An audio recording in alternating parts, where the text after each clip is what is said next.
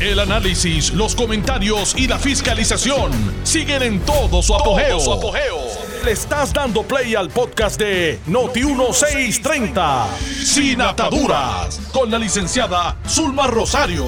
Muy buenas tardes. Hoy es jueves 25 de marzo del año 2021. Es un jueves extraordinario. Está lleno de noticias especialmente de noticias que rebasan el entendimiento de cualquier ser humano sensato y razonable. Ustedes saben a lo que me refiero, ¿verdad? Ahora resulta que el proyecto Velázquez Ocasio, pues no está respaldado verdaderamente, aunque sí, pero no, por, por el liderato del Partido Popular. A veces sí, a veces no, depende yo recuerdo hace unos cuantos años que había un muñequito que decía, depende, depende de qué. Pues depende de lo que se le ocurre en un momento dado. Ahora el se llama ha transformado. Anótenlo. Miren que ha habido, miren que ha habido nombres para el ELA desde que se creó esa ficción que se llama Estado Libre Asociado, que verdaderamente finalmente la gente entendió que era una tomadura de pelo. Porque ese nombre rimbombante es que el mismo nombre no hace ni siquiera sentido. Estado libre y asociado. en serio, piénsenlo. Fue una tomadura de pelo. Y nuestra amiga Irma Rodríguez, a quien estuvimos ayer eh, junto con el general Víctor Pérez, que hizo una entrevista extraordinaria wow, yo hasta el momento solamente he dado mi aval completo a dos personas y potencialmente a otras cuatro. Pero yo no tengo la menor duda de que le voy a dar mi voto, que es el mejor aval, al general Víctor Pérez, porque demostró en menos de una hora que tiene lo que se necesita para ser delegado congresional del Senado Federal. Pues Irma estuvo aquí acompañándonos ayer junto con Lucy Arce. Y hoy publicó algo muy interesante. El problema es que esta gente, los populares me refiero, por más que traten de entretenernos, por, por más que traten de darle la vuelta a la noria, siempre, siempre, siempre se va a saber la verdad. Y esto que está ocurriendo hoy en el año 2021 fue previsto en el año 1951 por una persona muy, muy cercana a Muñoz Marín. Y cuando Irma eh, publicó esto en Twitter, pues claro que me senté a leerlo con detenimiento, porque es el producto de, del trabajo de investigación de un historiador de nombre Mario Cancel, y bueno, pues si ustedes quieren corroborar, ¿verdad? La exactitud o veracidad de estas palabras, pues lo pueden hacer. Yo lo voy a yo lo voy a retuitear para beneficio de todos mis seguidores, ¿verdad? Es que Vicente el Polanco dijo tantas palabras con luz y yo las leo y me parece que estoy viviendo, no me parece, es como si él hubiese tenido nuevamente una bola de cristal y hubiese anticipado lo que íbamos a estar discutiendo en estos momentos.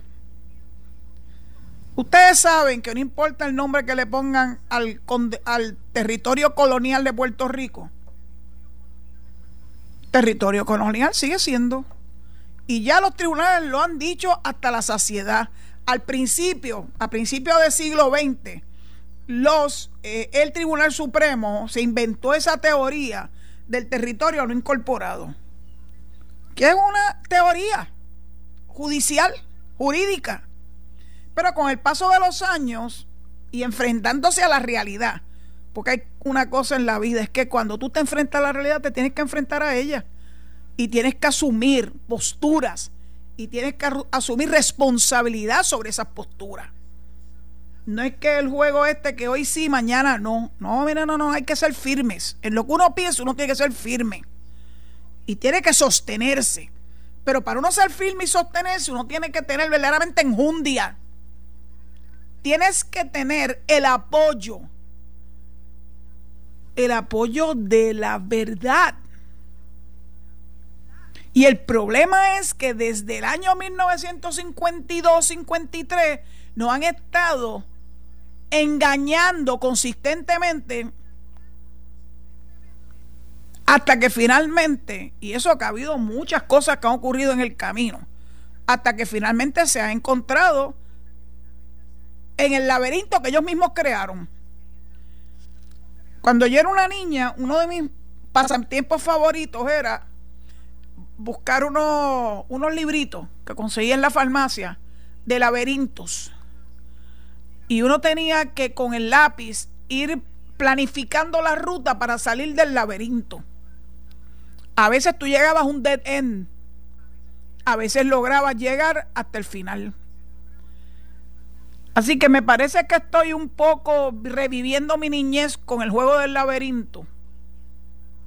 Y, y, la verdad es que, aunque parece que me da gracia, me tengo que reír porque es que es tan absurdo. Es que estoy esperando ver la resolución. He buscado como hago un par, lo busqué en la página del Partido Popular. No encontré la resolución de la Junta de anoche, donde alegadamente se aprobó de forma unánime. Recuerden que a la Junta no, no accede todo el mundo. Así que obviamente aquellos detractores de la movida liderada por Rafael Hernández Montañez, mejor conocido como Tatito, que se fue para Washington de que apoyar el proyecto de Velázquez y ahora no lo apoyan. Ahora van a trabajar con eso. No es que lo van a apoyar, finalmente se, se sentaron a leerlo. Eso es otro laberinto. Ese proyecto Velázquez Ocasio es otro laberinto. Tiene tantos y tantos y tantos diferentes eh, comités, subcomités, eh, asambleas y asambleas constitucionales, asambleas constituyentes, y tienen que ir para el pueblo, pero tienen que regresar para atrás, que eso no hay quien lo entienda. No hay quien lo entienda. Y ahora no tengo la menor duda de que las expresiones que hizo Nidia que recogidas por nuestra prensa, de que la razón de ser de ese proyecto, si no es el de ella, no es el de nadie, me llevo el bate y la bola porque voy a lograr que esta, esta, bueno, esta perenne discusión se extienda a 10 o 20 años más. Vaya boricua, vaya boricua, claro, como ya vive en la estadidad, claro que no le interesa que nosotros resolvamos este, este, este, este issue que nos va la vida. Y ella sigue interfiriendo con la decisión de la mayoría del pueblo de Puerto Rico que ha, sido reiterada y no lo quieren reconocer porque no le da la gana de reconocerlo, porque así son lo más antidemocrática que yo he visto en mi vida. Gracias a Dios que yo sé que ella, una golondrina, no hace verano y que ella no representa a todo el sentir de todos los 535 congresistas del Congreso de los Estados Unidos. Ella podrá haberle comido el cerebro a muchos. Acuérdense que el Congreso le gusta eso de no tener que tomar decisiones, porque son asuntos álgidos.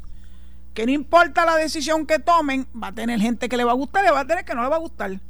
Por eso es importante que nosotros los estadistas activemos de una forma todavía más acelerada las comunicaciones con los parientes que tenemos en, uno de los 50 estados, en cualquiera de los 50 estados, para que se comience a escribir a su congresista para decirle su posición y decirle, ahora sí que te digo yo, esto sí lo entienden los congresistas, si tú no apoyas el deseo mayoritario del pueblo de Puerto Rico, te voy a hacer campaña en contra y te voy a votar en contra. Eso ellos lo entienden, eso sí que lo entienden. Por eso es que ustedes ven un Charles Schumer que tienen esa posición blandengue, que hoy sí, pero mañana no, porque como político al fin de ese tipo de calaña, eh, se está dejando meter las cabras en el corral por la, la mancuerna Velázquez y Ocasio. Le va a costar, le va a costar porque él no va a estar ahí perennemente. Y yo sé que nosotros nos vamos a mover para hacer lo que nos corresponde hacer. Bueno, a buscarle a alguien que tenga los galones, se le pare de frente y haga lo que tiene que hacer. Ganarle ese escaño. Fíjense, el escaño de José Serrano, que siempre fue una persona muy, muy sensata, lo logró Richie Torres en medio de una primaria que eran muchos los que corrieron en esa primaria. Y lo logró. Y Richie más claro no puede estar. Es un hombre extraordinario, un hombre joven. Aquí los que echan a un lado a la juventud. Yo sí creo en la juventud. La juventud viene con una mentalidad distinta. No viene con el lavado de cerebro que tienen muchas personas que llevan en estos caminos de la política por mucho tiempo. Por eso apoyé a Adriel Yaret, porque sé que no solamente tiene la capacidad de la inteligencia, sino que también tiene la voluntad que se necesita para poder llegar al a las mismas entrañas del monstruo, en este caso el Congreso, y lograr convencerlos con argumentos, con argumentos de por qué Puerto Rico se le tiene que respetar su decisión mayoritaria a favor de la estadidad. Pero también reconozco que esto debe ir acompañado de personas que tienen ya ¿verdad? Este, una experiencia vivida, una educación, una trayectoria. Por eso es que estoy apoyando incondicionalmente al general Víctor Pérez. Tal vez hoy sea un buen momento para que cuando se abran los teléfonos después de, la, ¿verdad? de la parte, de la mitad de este programa, ustedes puedan hablar particularmente de la entrevista de ayer al general Pérez. He recibido mucho, muchas este, felicitaciones para él, porque la verdad es que el hombre sabe lo que tiene entre manos. Y tiene en su mano la llave más importante para el congresista, además de que le vamos a restregar en la cara la historia de la admisión de su estado porque la inmensa mayoría de ellos no la conocen, la dan por, la dan por sentada. Y entonces cuando tú entras con esa información real, verídica, verificada, ya ahí empiezan a ver las cosas con otra, con otra, de otra forma. Y además, en el caso del general, es un militar. Es un militar condecorado, respetado, que cuando va al Congreso le abren las puertas de par en par. Como él dijo ayer, muchos de ellos son o militares, o han sido militares, o son parientes de militares. Y esa, lo que se siente, ¿verdad?, por los patriotas que defienden la democracia, es algo sublime, sublime, porque han puesto en la línea de fuego su vida. Pocas personas pueden decir eso. Así que ese yo le he hecho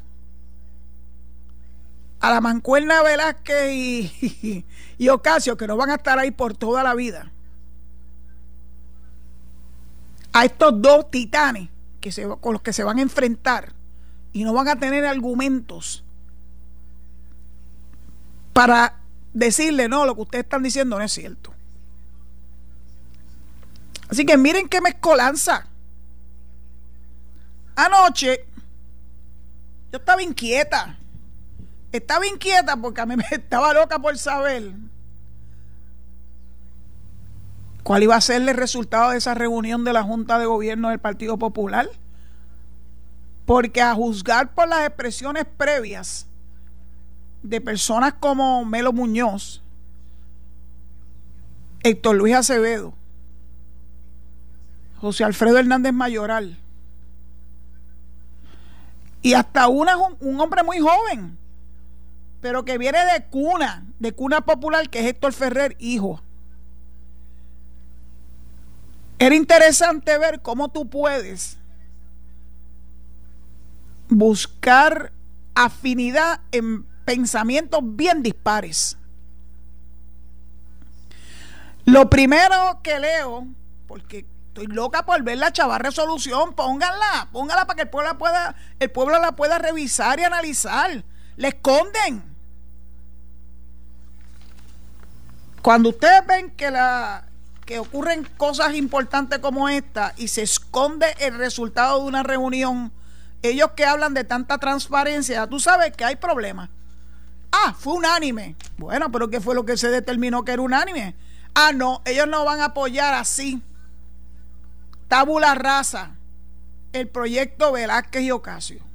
No, no, no, no. Ellos van a negociar antes de darle el apoyo.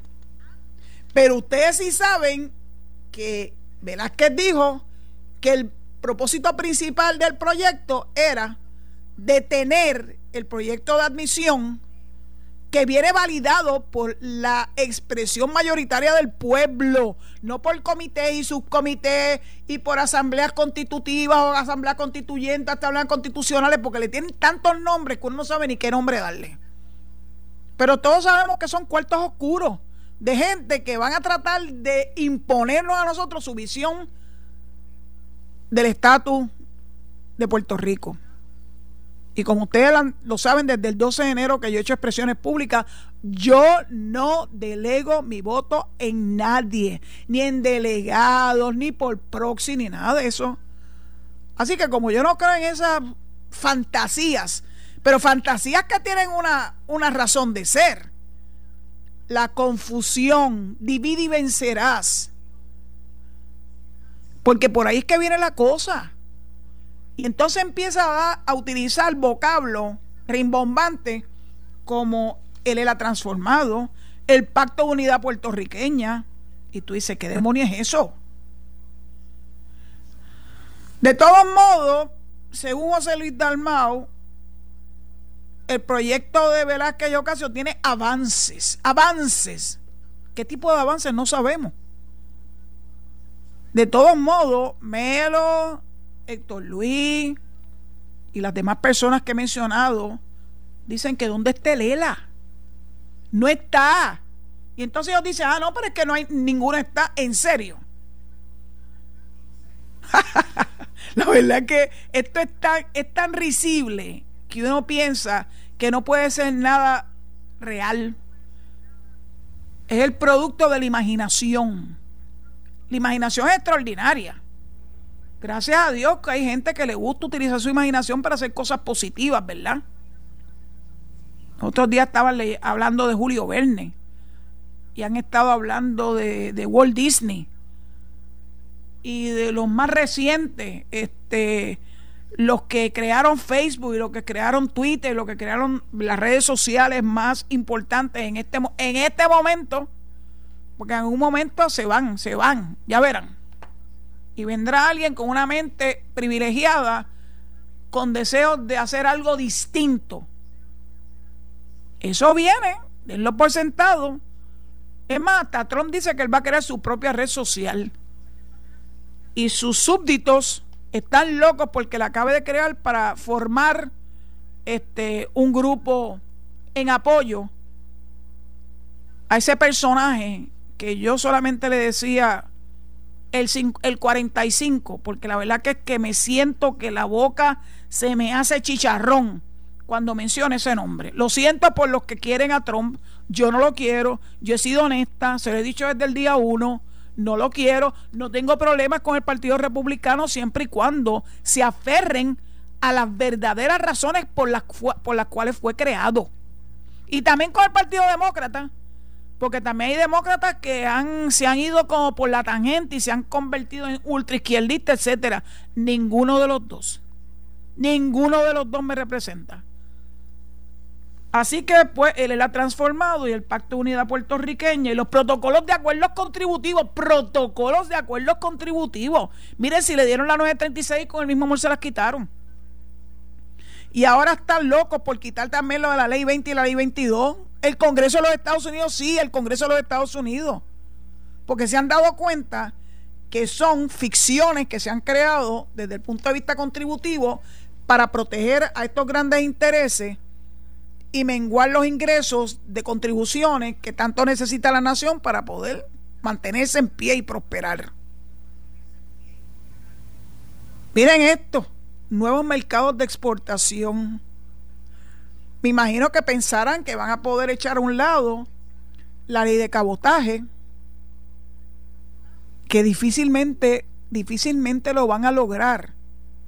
porque detrás de la ley de cabotaje están cientos de miles de americanos que viven que viven del mercantilismo y que están unionados y que son uniones muy poderosas. Por eso es que ustedes ven que no prospera.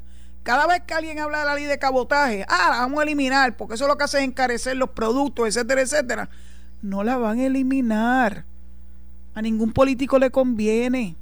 Me refiero a los políticos de los Estados Unidos, the powers that be. Pero en su frenzy de decir que van a hacer algo espectacularmente nuevo, hablan de entrar a nuevos mercados de exportación, actividad económica que genere empleo. La verdad que esto es, bueno, Disney World. Mire, de la única forma que usted logra esto, sin tener que pasar por todos estos laberintos con la estabilidad, de verdad, entonces siempre sacan el argumento ya que está tan trillado para defender nuestra identidad cultural que le pregunten a los oyentes de este programa y de todos los programas de Noti1 que nos oyen a través del mundo entero si ellos han perdido su identidad cultural porque iban en uno de los 50 estados, en serio. Y esto lo he dicho más de una vez. ¿Cómo es que por un lado dice que nosotros somos boricuas hasta en la luna? Hasta en la luna. Ahora vamos a tener que expandirlo hasta Marte. Pero piensan que el estadio nos va a quitar nuestra puertorriqueñidad. Ese es el último argumento que tiene, que es un argumento falaz. Es un argumento que demuestra que no tienen ninguna fe en nuestro ser como puertorriqueños. Que los únicos que tienen el, el monopolio de la verdad son ellos. Hay una seguidora mía que ya, ya tiene dos strikes conmigo. A la tercera, bloqueo. Olga, me refiero a ti, que menosprecia la inteligencia de los estadistas. Y verdaderamente me he sentido ofendida por sus comentarios. He tratado de mantener cierta, cierto espacio de cordura antes de darle el bloqueo que se merece ni, ni esta servidora ni nadie se merece que alguien se refiere a ellos con menosprecio, con prepotencia, como si ellos fueran los que tienen el monopolio de la verdad. Así que aplícate el cuento porque you're next. Entonces me escribe en inglés, qué interesante.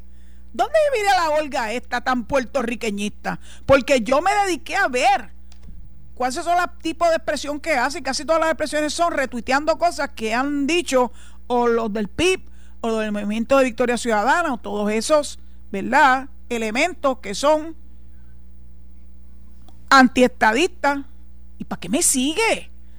Si yo no, yo no niego que yo soy estadista, ¿alguien tiene duda de que yo soy estadista? ¿De verdad? Entonces me sigue para qué? ¿Para tratarle chaval? Ay, bendito señora. Cójase para su seto a mí sí que no me van a menospreciar, yo no lo voy a permitir.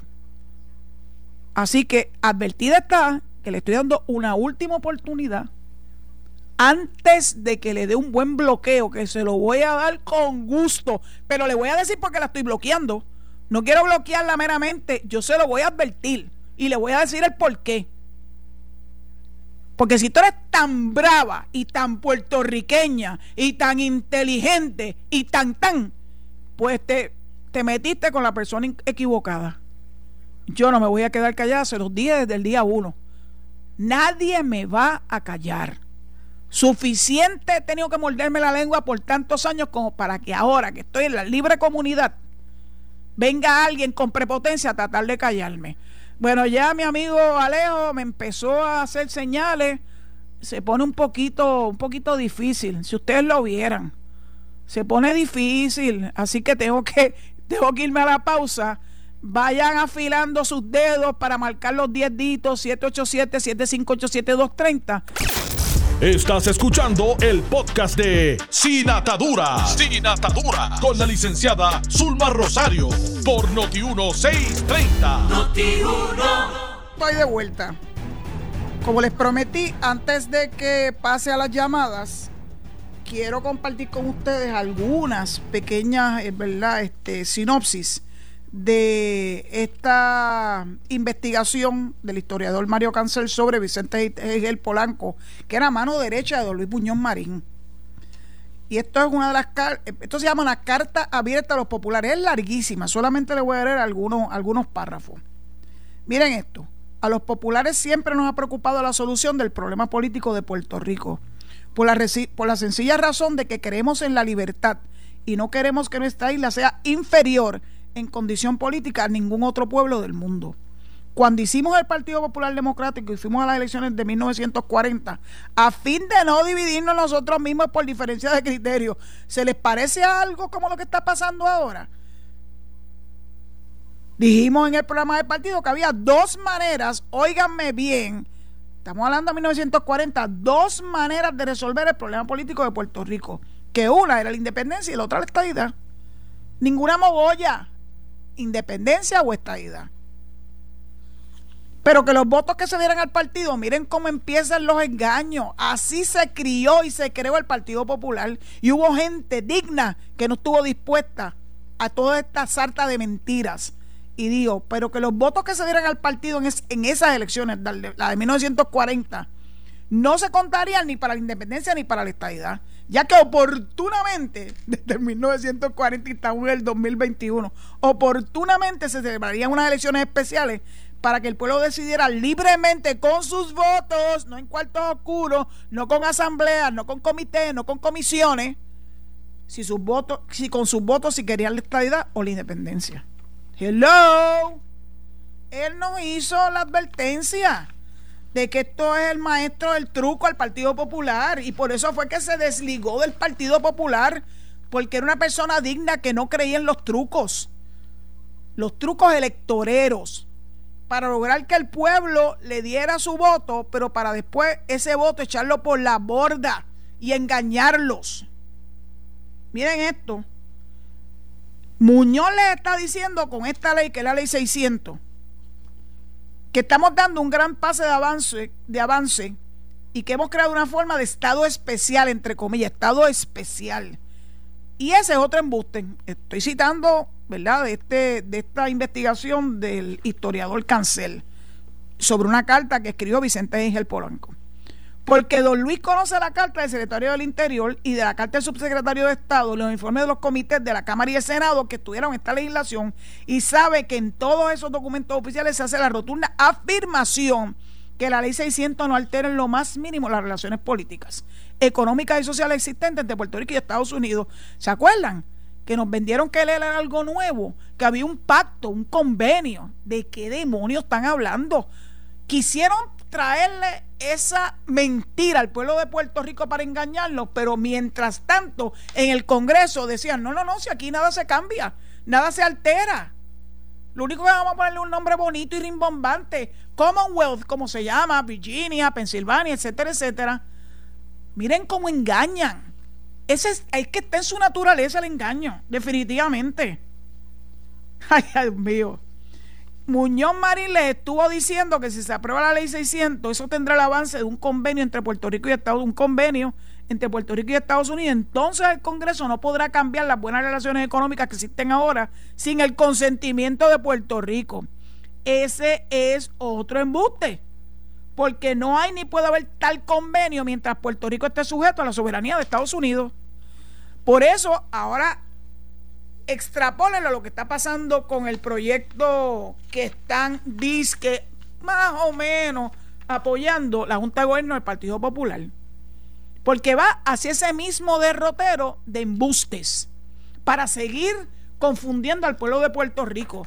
Y uno se cansa de oír esto. Y uno se cansa de que esta gente con esa cara seria te digan tantas mentiras. Anoche, les dije ahorita, que yo estaba bastante molesta y bastante harta de lo que estamos viviendo. Y escribí lo siguiente, algunos de ustedes lo pudieron haber leído. ¡Qué ignominia! ¿Cómo se puede vivir de la indefinición e inmovilismo? Y peor aún, peor aún, mantener al pueblo de Puerto Rico de rehén. El proyecto Velázquez Ocasio es el engendro de personas malvadas con poder y cuyo único propósito es detener la misión lo dijo Nidia Velázquez. Yo te puedo detener tu proyecto de admisión y la discusión seria del estatus por 10 o 20 años más. Miren qué lindo. Qué clase congresista disque puertorriqueña. Y darle oxígeno al moribundo ELA. El ELA se hace rato que está muerto. Pero le puse moribundo por aquello de que no se, ¿verdad? No se darle las esperanzas a los que todavía piensan que eso existe. Esto es una muestra de la actitud imperialista que combatimos mofarse de la expresión inequívoca del pueblo que votó mayoritariamente por la estadidad, merece el repudio de todos los que aspiramos a la igualdad. No los van a detener. We shall overcome.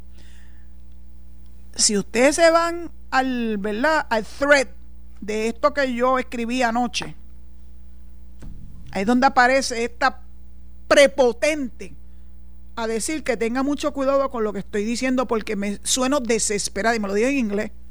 Really? Desesperada no. Yo estoy muy clara en donde estoy parada. Muy clara. Nadie debe tener ninguna duda. Combato con toda la fuerza de mi ser el Estado de Asociado y el embuste que nos vienen metiendo en la cabeza a los puertorriqueños desde el año 1952. Y mientras tenga vida, lo voy a combatir. Y mientras tenga vida, voy a seguir peleando y moviendo a las huestes estadistas para que logremos nuestro fin, nuestro propósito. No nos van a detener. We shall overcome. Ahora sí que abro la, eh, a las llamadas. Vamos a ver si hay alguien por ahí que esté interesado en comunicarse conmigo. Como siempre les pido, sean breves, manténgase en el tema. Por favor, si usted no contesta el teléfono y ustedes saben cuál es el grito de guerra. Adelante. Se van a quedar. Buenas tardes, licenciada. Ya, ya está claro que no vamos a perder ni un segundo de tiempo. Así que adelante. Buenas tardes, licenciada. Alberto Rizarri de Barceloneta. adelante. Pero los separatistas trasnochados y algunos populares, a los que somos estadistas, nos ponen, eh, nos ponen epítetos y otros motes, como Vendepatria. Pero escucho a algunos artistas que le han dado gloria a Puerto Rico eh, y, le han dado énfasis a, la puertorriqueñidad, como a Alberto Rodríguez Machuchal, que le dio prestigio al Jíbaro Boricua con su personaje y era estadista. Y, y le hizo, y hasta le hizo campaña al entonces gobernador Carlos Romero Barceló. Bobby Capó también estadista y compuso Soñando con Puerto Rico y era estadista también. Y Noel Estrada, que compuso otra canción patriótica en mi viejo San Juan, estadista también. Esos son algunos de los grandes artistas que han hecho patria y, eran estadistas. Así que que, que el sello que se lo ponga. Le contesto al aire. Muchas gracias, amigo de Barceloneta. Usted tiene toda la razón. El amar a nuestra patria no está reñido con ser estadista, al contrario. ¿Alguien tiene duda de que lo más que queremos los estadistas es que tengamos una patria que esté al nivel más alto posible del mundo, que tengamos todos los derechos que nos brinda la estadidad, todos los derechos, sí, responsabilidades también, porque ahora vienen con el cuco las contribuciones, pero han mantenido a este pueblo en una situación de pobreza tal que no hay forma de que, esta, que la inmensísima mayoría de los puertorriqueños puedan pagar contribuciones. Eventualmente, después que Puerto Rico se levante sobre sus pies, que tengamos estabilidad económica, que salgamos de este lío, que seamos Estado, pues tal vez en un futuro no muy lejano, gustosamente pagaremos contribuciones federales. Mientras tanto, si no tenemos suficiente ingreso, no tenemos por qué pagarla. Y lo mismo, la misma historia con la puertorriqueñidad. A mí nadie me, me quita de mi piel. Jamás me lo va a poder quitar. La mancha de plátano. Yo amo a Puerto Rico.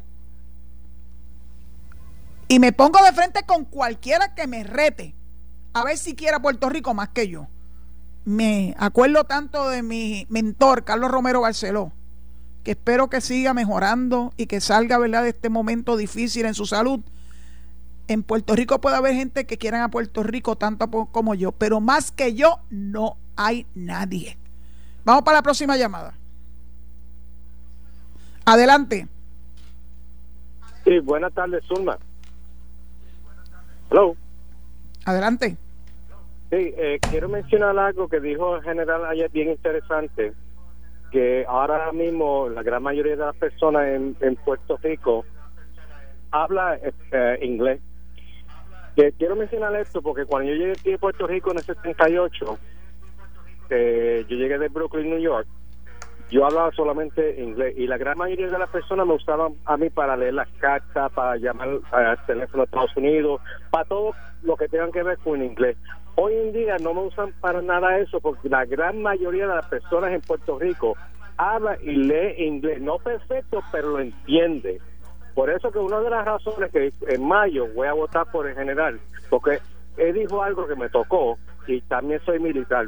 Eso, ese es el comentario mío, Suma, y gracias pues, por, por, la oportunidad.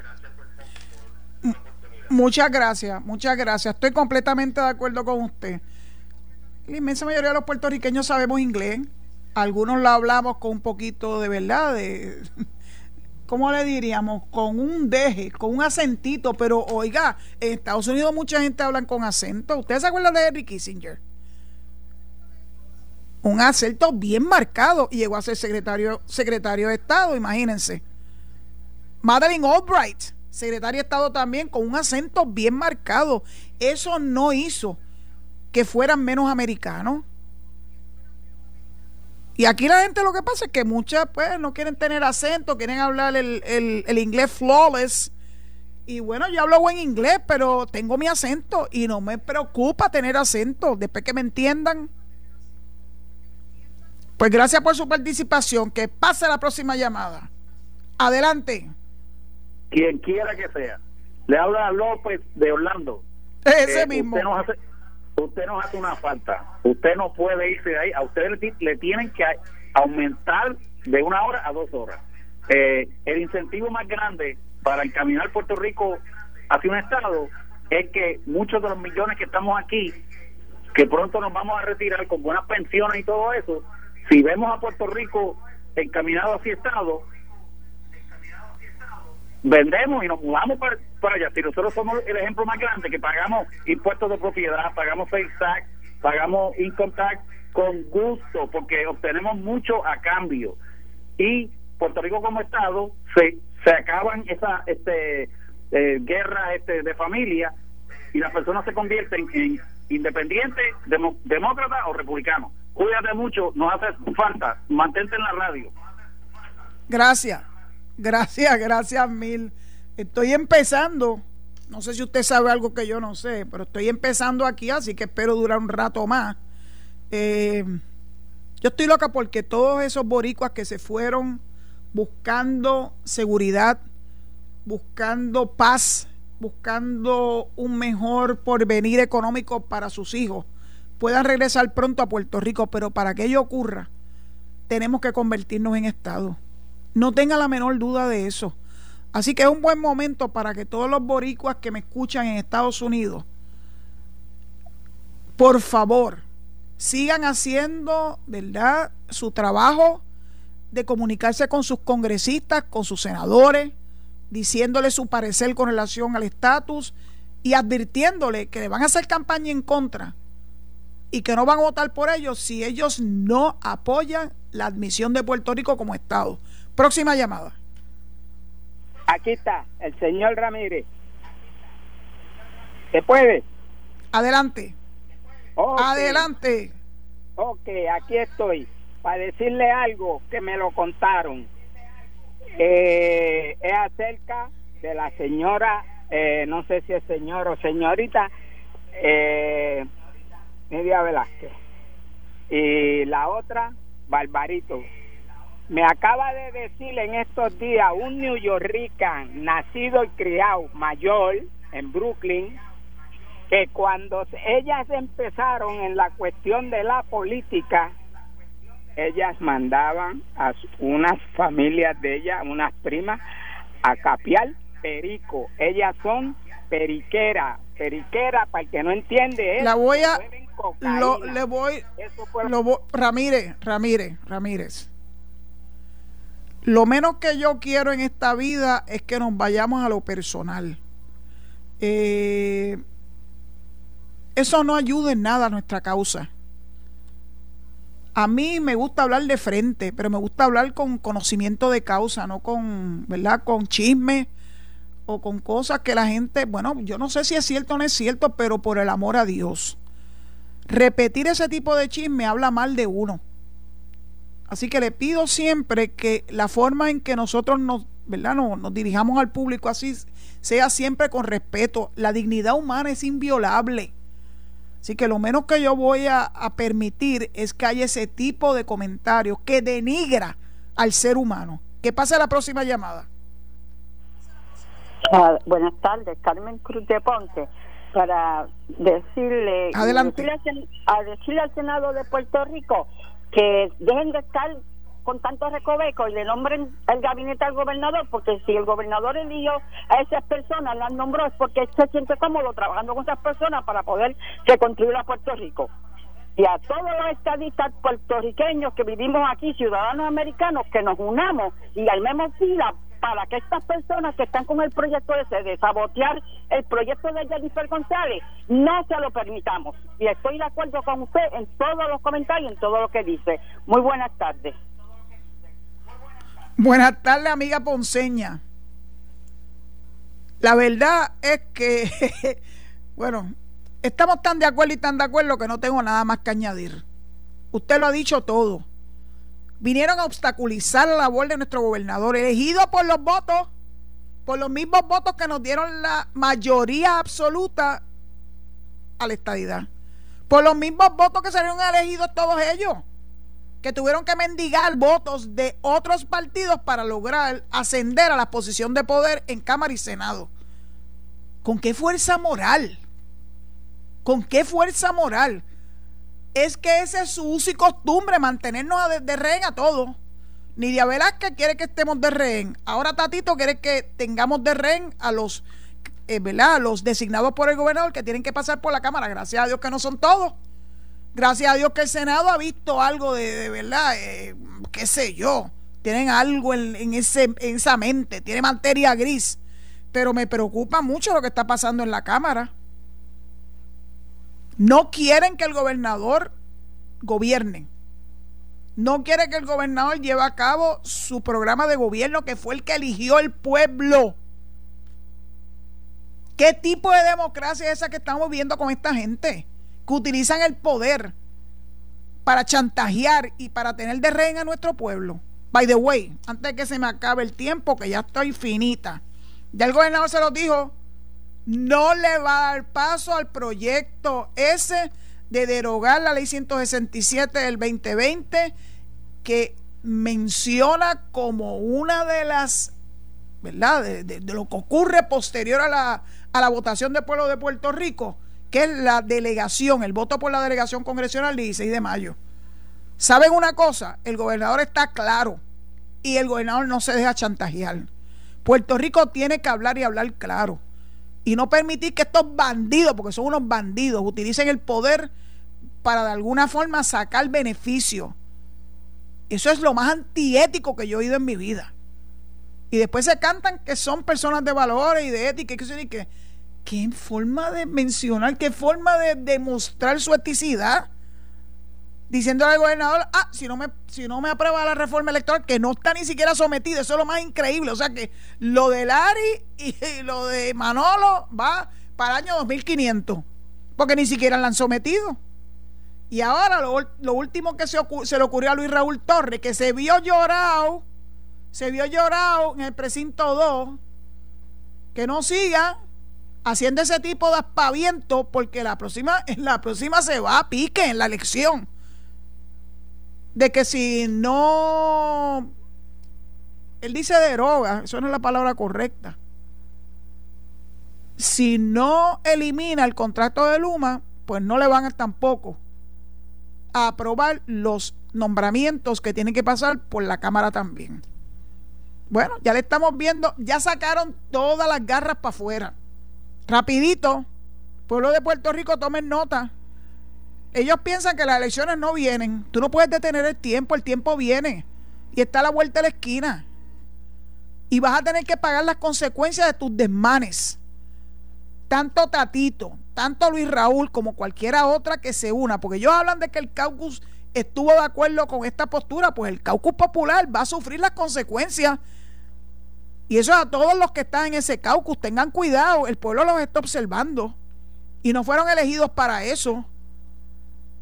Así que, pues, ¿qué les puedo decir? Yo no sé si tengo tiempo para una llamada más. Es posible que no. No, me están diciendo N-O, no. Ay Dios, ¿cómo es que el tiempo pasa rápido? Pero no se preocupen, que así de rápido va a pasar para que tengamos nuevamente las elecciones encima de nosotros y podamos eliminarlos a todos ellos. No debo terminar sin recordarles que tienen hasta el sábado para solicitar el voto adelantado. No pierdan la oportunidad. La elección del 16 de mayo va. La, así que prepárense. No vengan después con lloriqueo. Busquen el voto adelantado si usted es de los que cumple, ¿verdad? Con los criterios para solicitarlo vayan, yo lo publiqué, publiqué un facsímil de la solicitud y pueden ir a CCE, Comisión Estatal de Elecciones, punto PUR, PUR de Puerto Rico, eh, diagonal delegación congresional y ahí lo van a conseguir.